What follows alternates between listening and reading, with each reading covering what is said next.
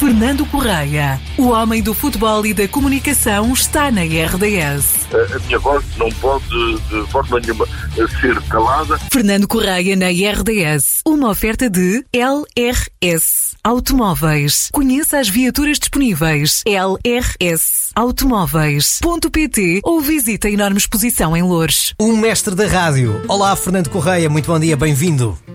Olá, Miguel, bom dia, muito obrigado. Bom dia para os ouvintes da RDS. Então podemos começar uh, pelo, pelo, pelo, pela vitória em vários campos do Benfica nesta 23 jornada. É verdade, esta 23 jornada que, olha, que, que teve aqui algumas surpresas, eh, digamos assim. Uh, o Benfica ganhou o Portimonense por 4 bolas a 0, Fernando.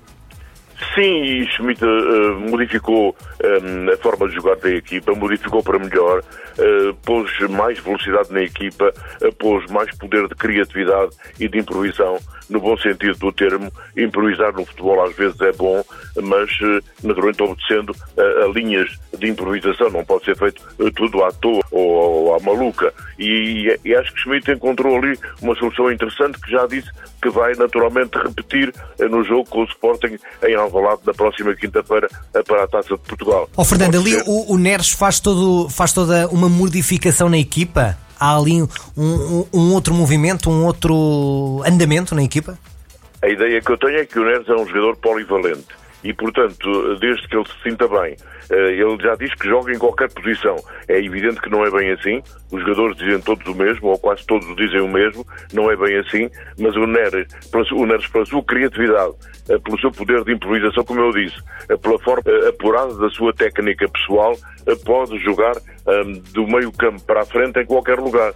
Meio campo todo e depois à frente, aproveitando a sua rapidez, aliás, como aconteceu no último jogo, frente ao Portimonense, de resto, muito bem acompanhado pelos dois eternos, Rafa e Di Maria, que são dois talentos, como toda a gente sabe, e eles próprios, os dois, e resolvendo sozinhos o jogo. Quanto ao uh, Porto e ao Sporting, houve uma um, uma, uma complicação, uh, e uma complicação dela era a palavra que queria usar. O Gil Vicente uma bola a uma e o Rio Ave Sporting três bolas a três.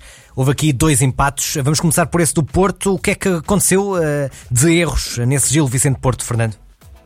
O Sérgio Conceição já disse que estava desagradado com a forma uh, da equipa jogar e disse que não se pode jogar futebol de pantufas, mas sim com pitões de alumínio. Isto significa uh, que ele diz que os seus jogadores são muito grandes a jogar, que não metem o pé quando, quando devem meter e que, portanto, vão adiando os golos, vão adiando as jogadas que podem dar golo, até permitir, como foi o caso de Barcelos, que o Gil Vicente empatasse o jogo no último minuto do prolongamento.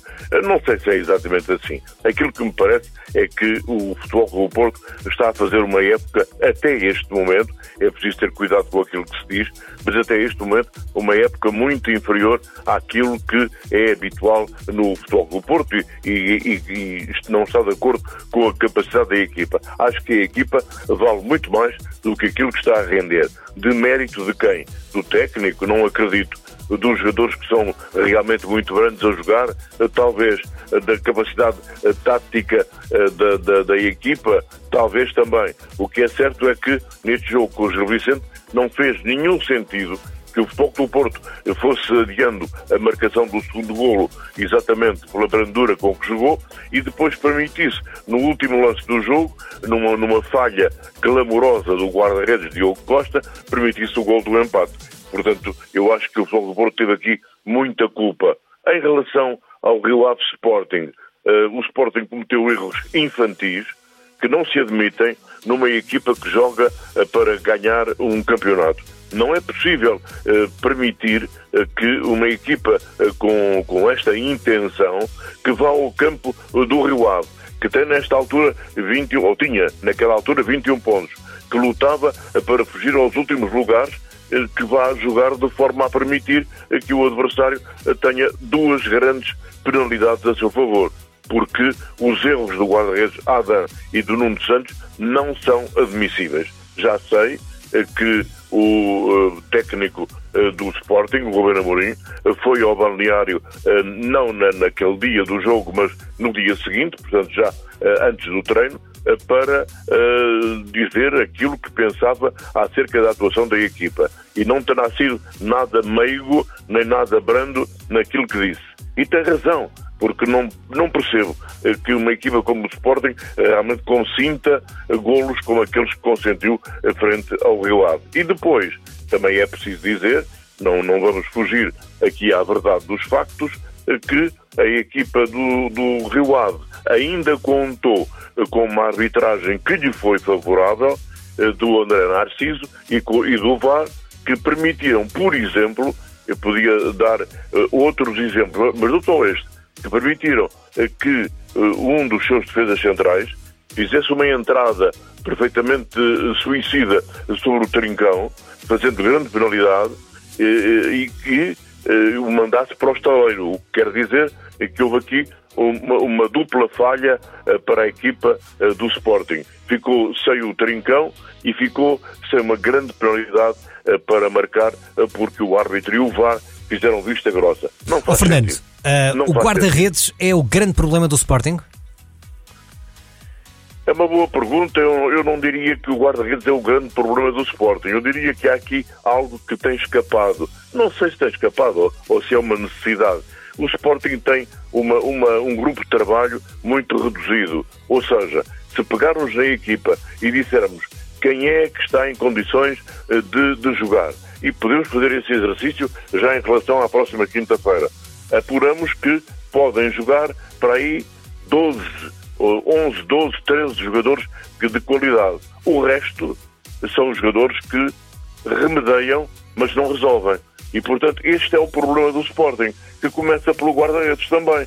O Adam e o Frank Israel não são guarda-redes para o Sporting, está visto que não são, e depois faltam jogadores eh, para preencher lugares eh, que são de absoluta necessidade. É bom não esquecer que o Sporting acabou em, em, em Vila do Conde com, o Ates a ponta de lança. Porquê?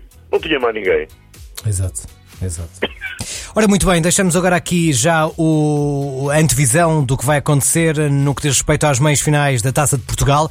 Esta quinta-feira, último dia do mês, esse Sporting Benfica, ao quarto para as nove da noite. O que é que se pode esperar deste, deste grande jogo das meias finais da Taça de Portugal entre os dois clubes eh, grandes de Lisboa? Antes de responder à pergunta do Miguel, deixe-me dizer que eh, tenho de ficar muitíssimo surpreendido com o facto eh, da Liga, eh, da, da Federação, aliás, uhum. esta é uma prova da Federação, ter marcado a primeira mão do jogo para o dia 29 de fevereiro e a segunda mão para o dia 3 de abril. É Não faz sentido. Quando, quando uh, for a segunda mão, quando o, o Sporting for à luz jogar com o Benfica, já não nos lembramos o que é que aconteceu no dia 29 de fevereiro. Uhum, de facto, uhum. isto é uma coisa impensável, mas parece que a Federação pensa assim. São datas disponíveis?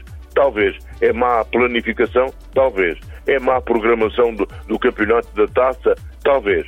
Agora, uh, o Sporting uh, sentiu o empate uh, em Vila do Conde, como já tinha sentido o empate frente ao Young Boys. E o Benfica tem de jogar com isso. Ou seja, na quinta-feira, quando as equipas entrarem em campo, o Benfica entra com a cabeça limpa e motivada pelos resultados positivos e amplos que a equipa tem conseguido nos últimos jogos. E o Sporting entra a pensar que empatou com o Young Boys e que empatou com o Rio Ave. Porquê? Porque cometeu erros e não pode cometer frente ao Benfica. E esta carga emocional é, obviamente, favorável à equipa do Benfica. Portanto, em relação a este jogo das meias finais, da primeira mão, e mesmo considerando eh, que um derby é, é sempre muito difícil de prognosticar, eu diria que neste momento o Benfica tem vantagem em relação ao Sporting. Muito bem, vamos ver o que acontece esta quinta-feira, sendo que, e voltar aqui a relembrar que há um jogo das meias finais que está por realizar, uh, que, e tem que se realizar, que é o Vitória, que vai receber uh, alguém que vem indo dos quartos de final, alguma equipa melhor, uh, que deriva é o derivados. Clube do Porto. Exatamente. É o Clube do Porto. Exatamente. e portanto estamos aqui a aguardar também para depois saber qual é o desfecho, digamos assim, das meias finais da Taça de Portugal, para depois esse, essa final também que irá acontecer já para final do mês de maio. Exatamente. Fernando, uma nota final. Uh, se tivéssemos que eleger uma equipa nesta última jornada que se jogou e que terminou este fim de semana, qual era o seu voto? Sporting de Braga voltou de novo às grandes exibições e mesmo considerando que o Boa Vista não está muito bem e o que levou até à demissão hoje do presidente Vítor Murta, uh, o Sporting de Braga voltou, uh, reencontrou-se, voltou a jogar como sabe e fez uma exibição limpa, bonita e que deixou o Boa Vista completamente destroçado. Lembro que o Braga ontem à noite derrotou o Boa Vista no Bessa por 4 a 0. E relembrar também que além desse jogo da, da, da Taça de Portugal entre o Sporting e o Benfica esta quinta-feira, uh, o calendário que se aproxima e que vamos ter a oportunidade de falar na sexta-feira, no dia 1, vai ser uh, bastante difícil para várias equipas, uh, nomeadamente o Porto Benfica, no domingo, às 8h30 da noite. O Sporting joga também no domingo, antes, às 6 da tarde, com o Farense, mas isso falamos na, na sexta-feira. Fernando, a continuação de uma boa semana e até sexta, ao quarto para as 10. Boa semana também, um bom abraço para si e para todos os ouvintes da RDS. Igualmente para si, um forte abraço, obrigado. Fernando Correia, o homem do futebol e da comunicação, está na RDS. A, a minha voz não pode de forma nenhuma ser calada. Fernando Correia na RDS, uma oferta de LRS Automóveis. Conheça as viaturas disponíveis. LRS Automóveis.pt ou visite a enorme exposição em Louros. Este podcast foi da exclusiva responsabilidade do seu interveniente.